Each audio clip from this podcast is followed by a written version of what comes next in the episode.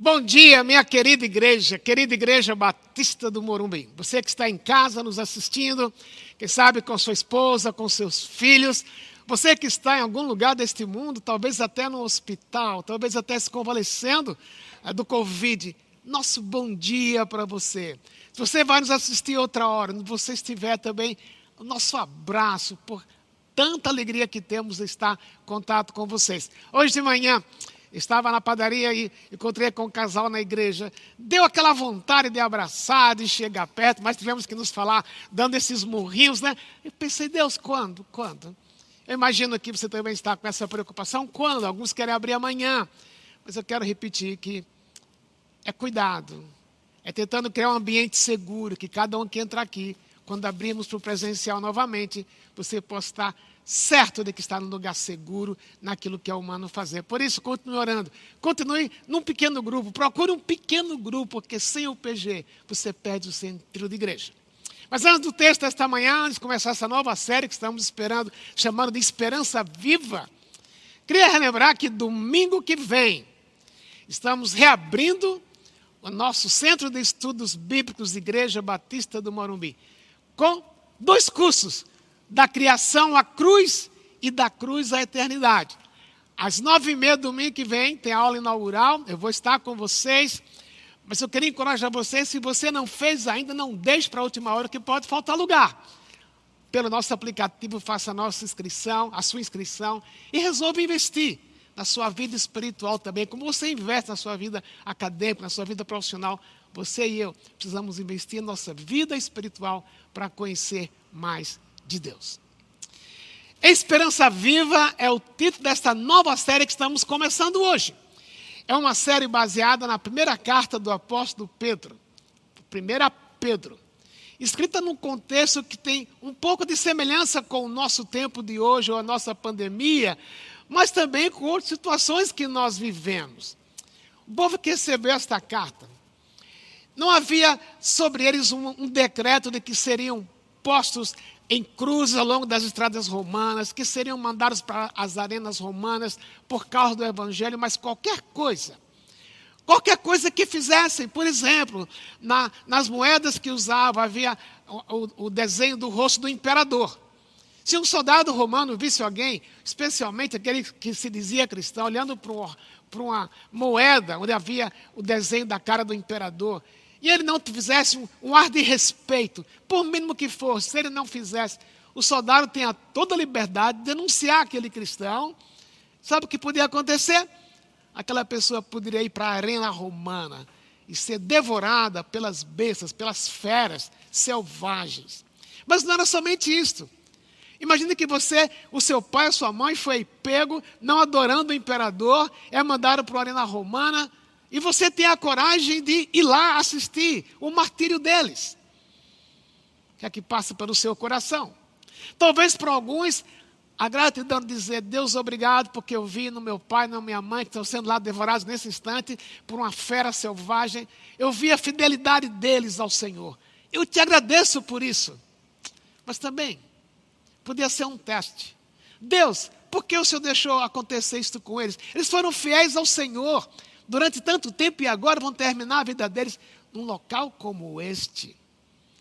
Havia a insegurança financeira, havia a dor da perda, da pandemia.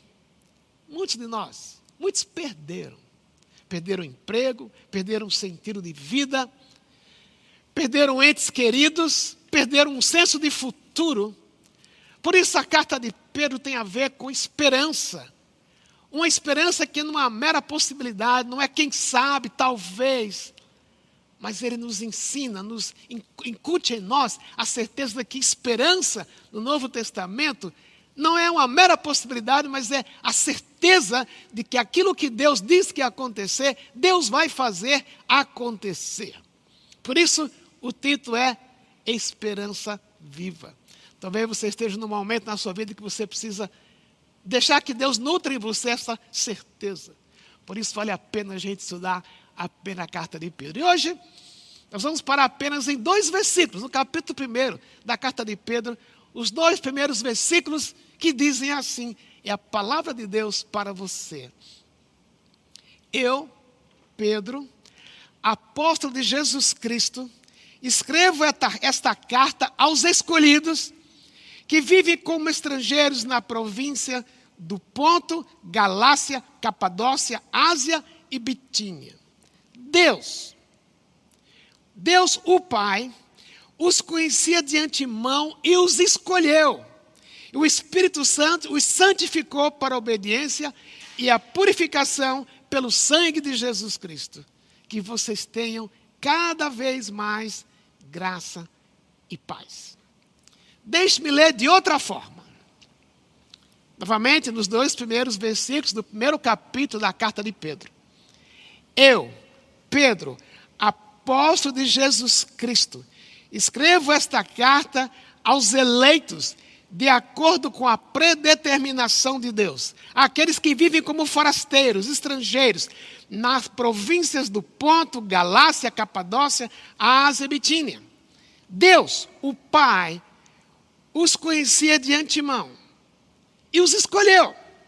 O Espírito Santo santificou para a obediência e a purificação pelo sangue de Jesus Cristo. Que vocês tenham cada vez mais graça e paz. Há um tempo atrás, estava numa rodinha de amigos, alguns anos atrás, e um dos nossos amigos não estava lá. E alguém sentiu falta. E disse: Fulano, alguém tem falado de Fulano? Alguém sabe sobre Fulano? E aquela pessoa fazia tempo que a gente não encontrava com ela, estava naquela mesa conosco, e alguém disse: Você não sabe que Fulano morreu? Eu vou chamar esse Fulano de Obed. Essa pessoa perguntou: Você não sabe que Obed morreu? Aquela pessoa tomou um susto, eu não sabia. Nós ficamos olhando para o rosto dele, o rosto assustado, e ele terminou comentando o seguinte: Eu sabia que Obed estava totalmente distante do Senhor. Havia se divorciado da forma errada, havia traído o, seus, o seu cônjuge. Será que ele teve tempo de arrepender-se? Porque eu sei que se ele não se arrependeu, ele está no inferno. Não adianta ter seguido Jesus a vida inteira e ter falhado no último dia. Eu creio que muitos de nós, muitos lidam com esta pergunta: o que é que dá garantia para a minha relação com Deus, a minha relação de salvo? O que é que me garante? O que é que me garante a esperança? Porque no, no texto seguinte, que vamos ver no próximo domingo, Pedro diz que nós somos chamados para uma viva esperança, que é a certeza de que aquilo que Deus prometeu vai cumprir, inclusive a nossa salvação, nosso perdão eterno de pecados. Então, muitas vezes a pergunta é: e se eu cometer algum pecado, ou aquele pecado que se diz que é o pecado imperdoável, antes de eu morrer, será que eu vou para o céu ainda? Nesta carta, Pedro vai responder várias perguntas, e uma delas ele responde nesses dois primeiros versículos. Que segurança você e eu temos de que, uma vez que resolvemos confiar em Jesus como nosso Salvador, que nada, nada vai quebrar esta segurança, que nada vai mudar a nossa história, a despeito de qualquer coisa que venhamos fazer ao longo da vida e morrermos sem termos tempo ou tido tempo para lidar com isto. Quem escreve a carta é o apóstolo Pedro. Ele diz: Pedro, o apóstolo de Jesus Cristo. Mas quem era Pedro? Pedro era aquele falador, era aquele que se achava autossuficiente, era aquele que quis impedir que Jesus fosse para o Calvário, foi aquele que disse que fosse possível, até morria com Jesus ou por Jesus, um pouco de figura aqui, mas era aquele que falava muito, que dizia muito, amigo de Jesus, parte do círculo íntimo de Jesus com Tiago e João. Mas o que aconteceu? Vocês lembram mais da história, eu sei. Quando Jesus estava sendo julgado, Pedro traiu Jesus. Os dois se entreolharam neste momento. Eu imagino como naquela hora Pedro deve ter se sentido imundo, sujo, incapaz. Mas depois que Jesus ressuscita, Jesus vai atrás de Pedro e restaura Pedro. Agora, e se Pedro houvesse morrido entre a crucificação de Jesus e a ressurreição? onde estaria Pedro? O fato é que nesta carta, você vai lidar com a resposta a essa pergunta: O que me garante a minha salvação? Será que Obed foi para o céu ou para o inferno? Vamos ver isso no fim da mensagem. Mas a primeira coisa que eu quero explicar para você aqui, o que garante a sua, a sua salvação, a minha salvação. O que assevera é que na sua salvação, na minha salvação, nós fomos escolhidos, Deus nos escolheu. É uma, é uma, frase, uma palavra muito difícil, é uma briga teológica ao longo dos séculos. O que é que eleição? Deus realmente escolhe. E meu querido, minha querida, aqui está escrito que Deus escolheu. Aquele povo que recebeu esta carta foi escolhido. Isso é a experiência que Deus faz desde o Antigo Testamento. Entre todos os povos da antiguidade, Deus escolheu Israel para ser o povo dele. Quando ainda Esaú e Jacó estavam no ventre da sua mãe, o texto diz, Gênesis, que Deus escolheu Jacó e não escolheu Esaú. Então, escolher aquele que vai crer é uma prerrogativa de Deus. Se você quiser um trecho que é um pouco ainda mais claro do que isso, está no livro de Atos, capítulo 13, quando Paulo chega a Antioquia, ele prega para os judeus, os judeus rejeitam a mensagem que Paulo trouxe para eles, não acreditaram em Paulo, Pedro se volta para os gentios, que é, aqueles que não são judeus, chamados de gentios, e olha o que ele diz. Quando ouviram isso, os gentios se alegraram e agradeceram ao Senhor por essa mensagem, todos que haviam sido escolhidos para a vida eterna creram. Deus escolhe. Eu posso brigar com isso? Eu posso achar estranho? Deus escolhe. Sim, Deus escolhe. E eu creio que a esta altura, você já fez esta pergunta: se é assim, se é por escolha, Deus é injusto. Por que é que Deus escolhe uns e Deus não escolhe outros? Quem responde esta pergunta é o próprio apóstolo Paulo, na carta aos Romanos. Quando ele, depois de dialogar com o povo de Israel, entristecido porque o povo não havia entendido a mensagem do Evangelho completamente, ele diz que Deus escolhe. Aí surge uma pergunta. A pergunta que você tem, que muitos têm: será que Deus é injusto? Estou em Romanos capítulo 9. Será que Deus é injusto? E a questão aqui, meu querido, minha querida, não é questão se Deus é justo ou não. A questão aqui não é de justiça, mas é de misericórdia. Se Deus fosse justo, como a gente crê que Ele é e Ele é, e não fizesse escolhas, você e eu, o que nós merecemos é o inferno punição pelo nosso pecado. Mas Deus não somente é justo, em Jesus, Deus cumpriu a justiça dele. O castigo que viria sobre vocês, sobre, sobre mim, foi colocado nas costas de Jesus. Jesus pagou a conta dos nossos pecados. Isso é justiça, mas ao mesmo tempo Deus ama. E quando eu pergunto, será que Deus é injusto? A resposta de Paulo é: Deus não é injusto. Deus é soberano. E por ser soberano, Deus faz escolhas. E Deus escolheu aqueles que iriam crer. Nesse mesmo texto, em Romanos 9, capítulo 11, uma pergunta que Paulo traz é: quem somos nós para discutirmos aquilo que o oleiro faz com o barro? O seu Deus, o meu Deus, é um Deus soberano, que faz escolhas. O, o, o padrão, os requisitos que Deus estabeleceu para a escolha dele, a gente não sabe, é um segredo, é algo entre Deus e Deus, na Trindade. Mas o texto é claro: Deus faz escolhas. E Deus não é injusto, porque Deus, por ser soberano, Deus tem misericórdia de quem Ele quer ter misericórdia. Eu não tenho como discutir isso com Deus. Mas, voltando a 1 Pedro, na continuação do versículo, vem um detalhe muito interessante. Ele diz que aquele povo que recebeu a carta foi escolhido para crer. Quando vê a carta aos Efésios, também diz que nós somos escolhidos antes da fundação do mundo. E aqui a minha tradução diz que Deus escolheu de antemão. Se você tem uma outra tradução, você vai encontrar uma expressão como assim: Deus escolheu mediante um pré-conhecimento.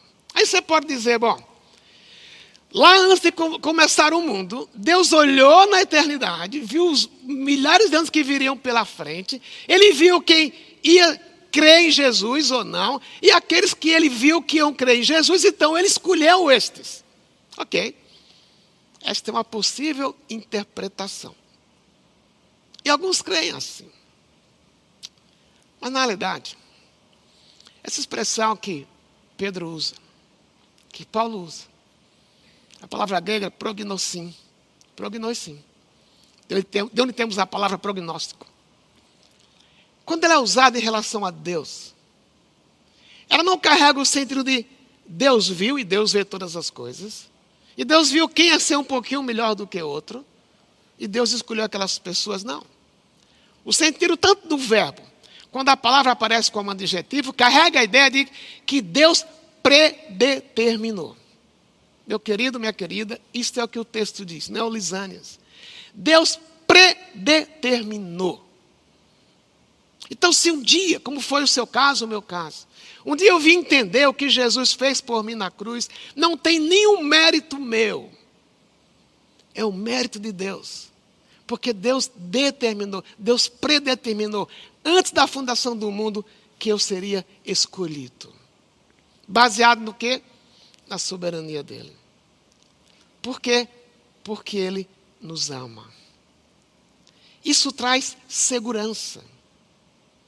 Não foi uma escolha baseada no mérito. Agora chega um dia que você pode perguntar, mas eu não creio um dia, você creu. Chega um dia que aquilo que Deus escolheu vem à tona, a sua, a sua fé vem à tona, elas então se tornam uma só, mas até a fé, olhe bem, até a fé, para você crer, não vem de você. Foi Deus que lhe deu a fé para você crer. Efésios 2, capítulo 8. Porque pela capítulo 2, versículo 8. Porque pela graça sois salvos, mediante a fé. E isto não vem de vós, não vem de você, não vem de mim. Isso não vem de vós, é dom de Deus. Sabe o que isso quer dizer? Que a sua salvação, a minha salvação, é segura, é para sempre. Porque Deus resolveu que seria assim. E até a fé, para você crer, ele deu. Isso tira a nossa participação. É outra guerra teológica, onde é que entra Deus e a responsabilidade humana. Não temos como explicar isto. Mas eu posso descansar que na soberania dele, no amor soberano dele, Deus fez uma escolha para mim e para você. Eu não tive nenhuma participação. Sabe qual é o problema? É que quando eu discuto, eu acho que não é assim. Você tem o direito de pensar diferente. Mas quando eu acho que não é assim, eu digo, não, eu tenho que contribuir, isso é altivez, isso é orgulho. Porque era como se o homem dissesse, Deus, não é tão assim, eu tenho que contribuir para aquilo que o Senhor faz. E com isso estou dizendo, eu tenho uma forma melhor de pensar em salvação. O que garante a sua salvação? O que garantia para aquele povo ver talvez os seus entes queridos, seu pai, sua mãe, os filhos numa arena romana sendo devorada pelos animais selvagens por causa do evangelho? O que faz eles dizer, pensar, não vou desistir, é porque há um céu. E eu fui escolhido para crer.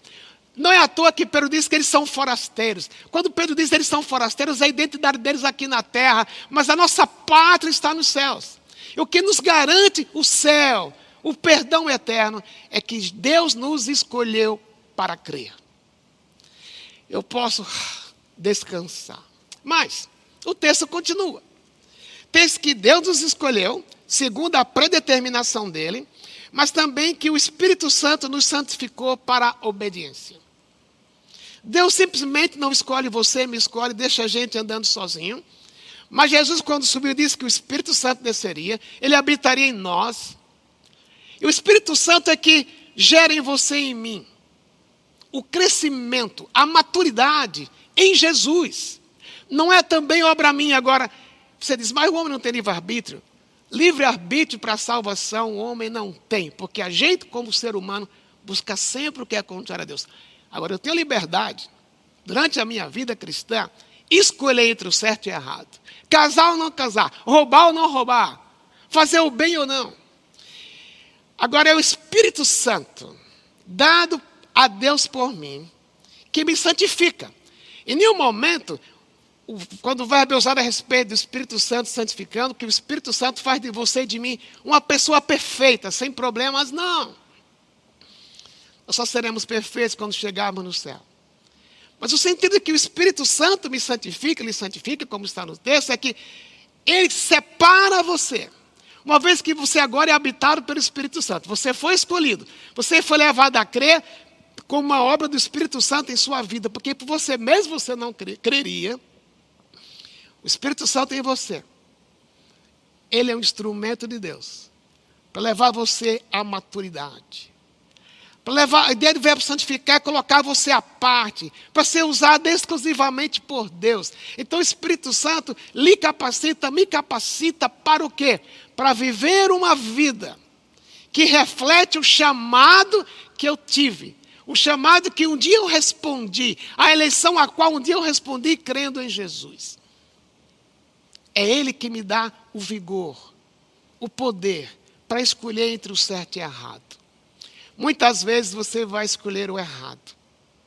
Mas o Espírito Santo, que habita em você, convence você. Você errou, eu errei. Confesse o seu pecado, para que o sangue de Cristo continue purificando você, o sangue uma vez derramado na cruz do Calvário.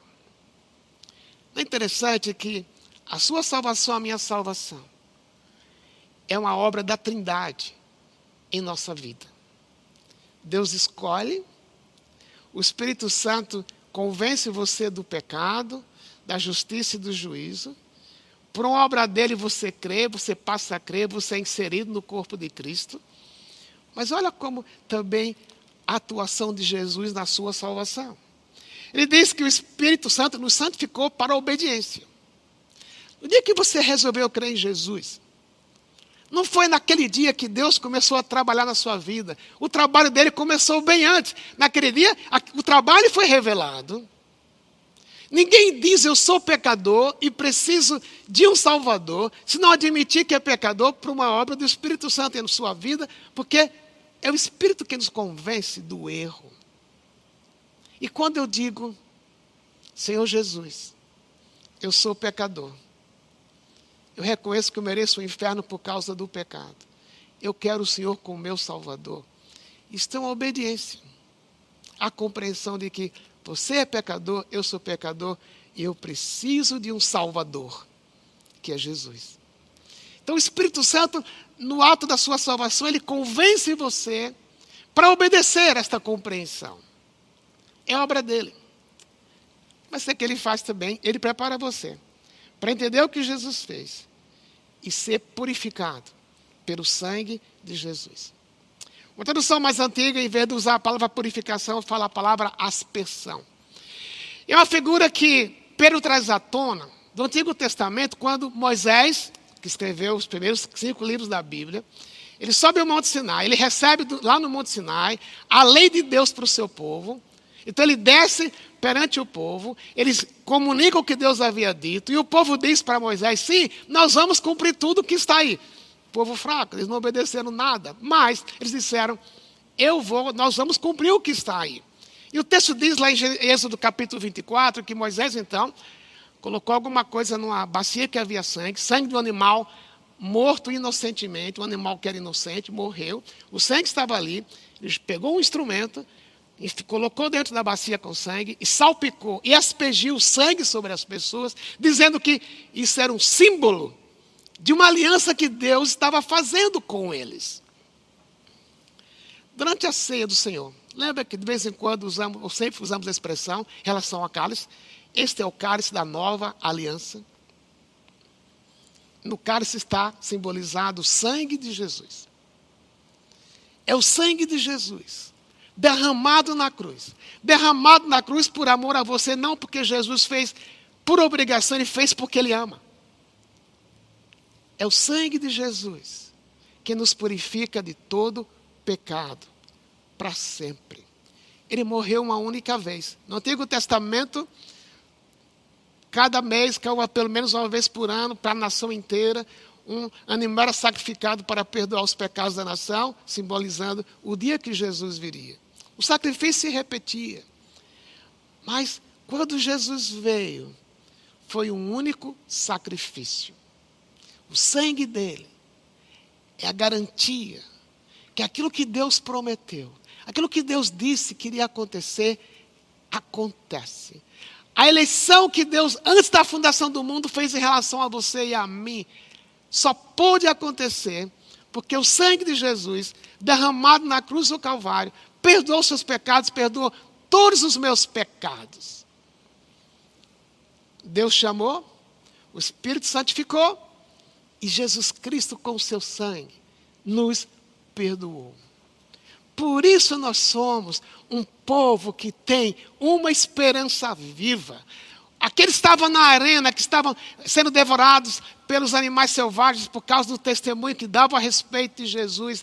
A história conta que muitos deles se abraçavam e cantavam, diziam a Deus muito obrigado, porque estavam passando por aquilo, porque eles sabiam que ali aquilo era passageiro, daqui a pouco estariam na presença de Deus, estariam eternamente com o Pai. Isto é certeza, isso é esperança viva. E ao longo da carta, você vai perceber que essa esperança viva, que é fruto da escolha que Deus fez por você, baseado no amor dele, na soberania dele. A habitação do Espírito Santo em você que nos convence do pecado, nos capacita para vivermos uma vida que reflete nosso chamado. E o sangue de Jesus derramado na cruz do Calvário para perdoar todos os seus pecados, todos os meus pecados.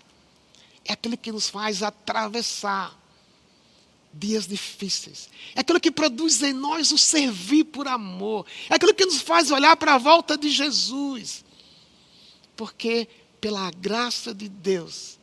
Por isso ele diz que a graça e a paz se multiplique. Não pode ter paz sem graça. Não existe paz sem que Deus tenha nos escolhido. Não existe paz sem que o Espírito Santo trabalhe em nós. Não existe paz sem que o sangue de Jesus a gente crê que nos purifica de todo o pecado.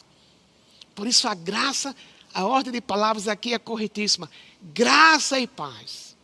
Que esta paz, no momento de dor, no momento que você pegar, você for contaminado pelo vírus, na hora que você perder o emprego, na hora que seu casamento estiver quebrando ou quebrado, na hora que um filho parte, quando normal seria eh, o pai, o filho enterrar o pai, mas é o pai que enterrou o filho. Quando isso acontece, não tem como negar a dor, nós vamos sofrer.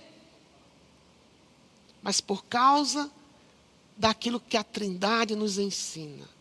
Deus nos escolheu, o Espírito Santo nos santificou e o sangue de Jesus nos purifica de todo pecado para sempre. Nós somos um povo com esperança permanente. Voltando ao meu amigo Obed, que segundo o que a gente soube, morreu sem ter tempo de se acertar diante de Deus. Nós não sabemos se foi ou não. Mas, se Obed tivesse que, antes de morrer, dizer: Deus, eu tive uma vida mundana, eu tive uma vida dissoluta, eu traí minha mulher. Ok, isso seria o melhor. Mas se ele perdesse a salvação, porque ele não fez isso, a sua, a sua salvação, a minha salvação, seria por obras. Seria por Jesus e mais alguma coisa. Seria por Jesus e ser certinho. Quem é certinho? Você é certinho? Você faz tudo direito? Será que o Lisânias faz tudo direito? Não. Eu sou tão pecador quanto você. Eu perco a paciência com minha esposa, com os meus filhos muitas vezes. Perco a paciência com alguns de vocês aqui. O meu orgulho muitas vezes me leva a adiar, consertar, admitir o erro. Se a minha salvação depende de eu fazer tudo certo, a sua fé é fake. Porque a salvação é unicamente baseada no que Jesus fez por nós. A escolha que Deus fez por você, baseada em amor. O Espírito Santo convence você do pecado, do sangue de Jesus, que nos purifica de todo o pecado. É isso que produz em nós esperança. Por isso, esperança viva. Por isso, você não pode, ninguém é salvo porque é escolhido. Mas todo aquele que foi escolhido por Deus, um dia vai ter a chance de ouvir o Evangelho e dizer: Jesus, eu te quero como meu Salvador. Isso gera em nós esperança. Eu quero convidar você a ouvir esta próxima música. Não levante onde você está, fique aí com sua família. Preste atenção à letra. Essa letra, essa música vai ser a nossa música especial para essa série. Foi tocada, criada pelo próprio Alexandre, mas você vai ver que as pessoas estão tocando a agenda aqui da igreja. É um presente para você, é uma forma da gente dizer a Deus muito obrigado. É a sua igreja, a nossa igreja, voltando a trazer para o mundo esperança através de música, como muitas vezes fizemos no passado. Por isso eu convido você, à luz do que você ouviu, preste atenção à letra, adore a Deus com ela e depois eu quero orar por você. Vamos ouvir esta música. Eu conheci a história de um rapaz de 15 anos na época dessa história acontecer. Estava no culto doméstico, como se dizia no passado, e era a vez dele ler, começar a ler a carta aos Efésios. Na carta aos Efésios, nos primeiros versículos, diz que Deus nos escolheu, em amor nos predestinou, nos predestinou para sermos conformes à imagem do Filho dele, segundo Romanos 8, 28 e 29. E ele parou alguns instantes depois que ele leu aquilo, aquele garotinho de 15 anos. E a avó, numa voz assertiva, forte, disse: Meu neto, nós somos batistas e batistas não crê na eleição. E o garotinho falou para a avó com todo respeito: Vó, está escrito aqui, e aí? E aí? Eleição não é crença batista, presbiteriana, ou assembleiana, ou o que for. É a garantia de que a sua salvação é eterna. Chamado, santificado, sangue derramado. É minha pergunta para você. Se você morrer hoje, para onde você vai? Você precisa ter essa certeza isso que dá solidez na sua vida cristã. Essa verdade. De que foi um trabalho de Deus Pai, Deus Espírito e Deus Filho. Para levar você a ter uma fé sólida. Se você morreu hoje, morreu hoje, para onde você vai? Segunda pergunta. Você vive de acordo com o que você crê? A sua vida reflete que você é um chamado de Deus, você foi eleito por Deus. O Espírito Santo habita em você. Ele não obriga você a fazer o que Deus quer. Mas o Espírito Santo, ele fala. Quando você erra, quando eu erro.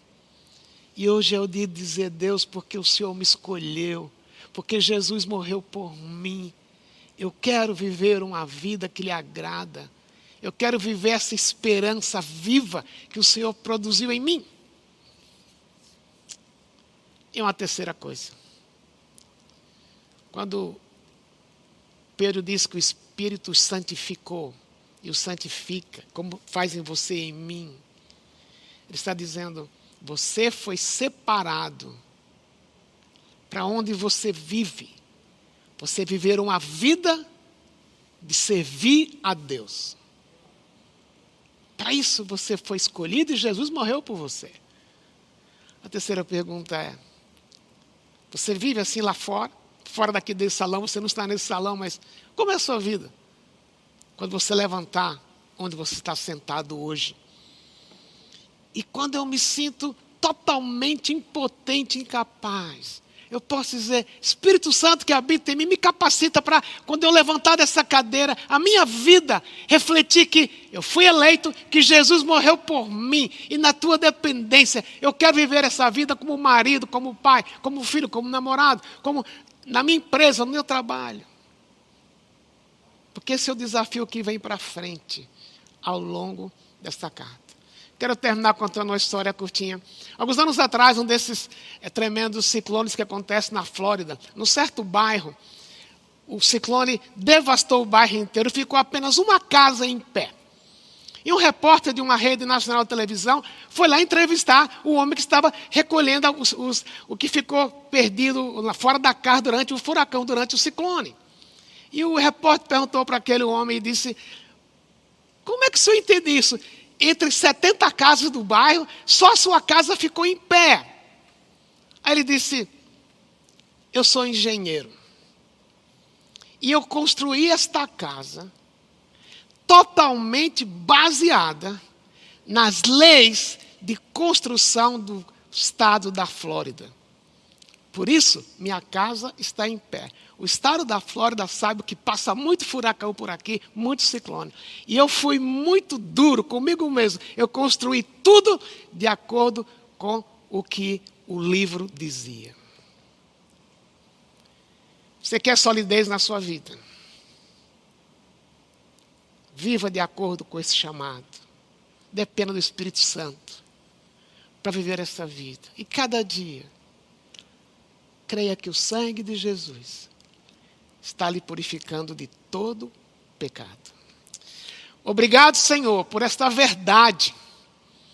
E te pedimos que o teu Espírito que habita em nós, solidifique-nos nessa verdade, que nos dê a segurança, que o que é que nos dá segurança na nossa salvação? É que o Senhor, o Espírito Santo e o teu Filho agiu em nós, levando-nos a crer em Jesus. Obrigado por esta verdade e que ela faça efeito na minha vida e nossa vida. E oramos dizendo que a graça do Senhor Jesus Cristo, que o amor de Deus, nosso Pai, e o poder do Espírito Santo nos solidifique nesta verdade. Sobre cada família que está nos assistindo agora, cada um que está passando por problemas, sobre aqueles que estão no hospital, nos aeroportos, em qualquer lugar do mundo, que isso os solidifique cada dia. E por isso, na vida deles, graça e paz sejam multiplicadas. Oramos em nome de Jesus. Amém. Meu abraço para você, como eu digo, sempre cheio de saudade, mas pedindo que a sua semana seja rica da graça de Deus. Até domingo, se assim Deus quiser.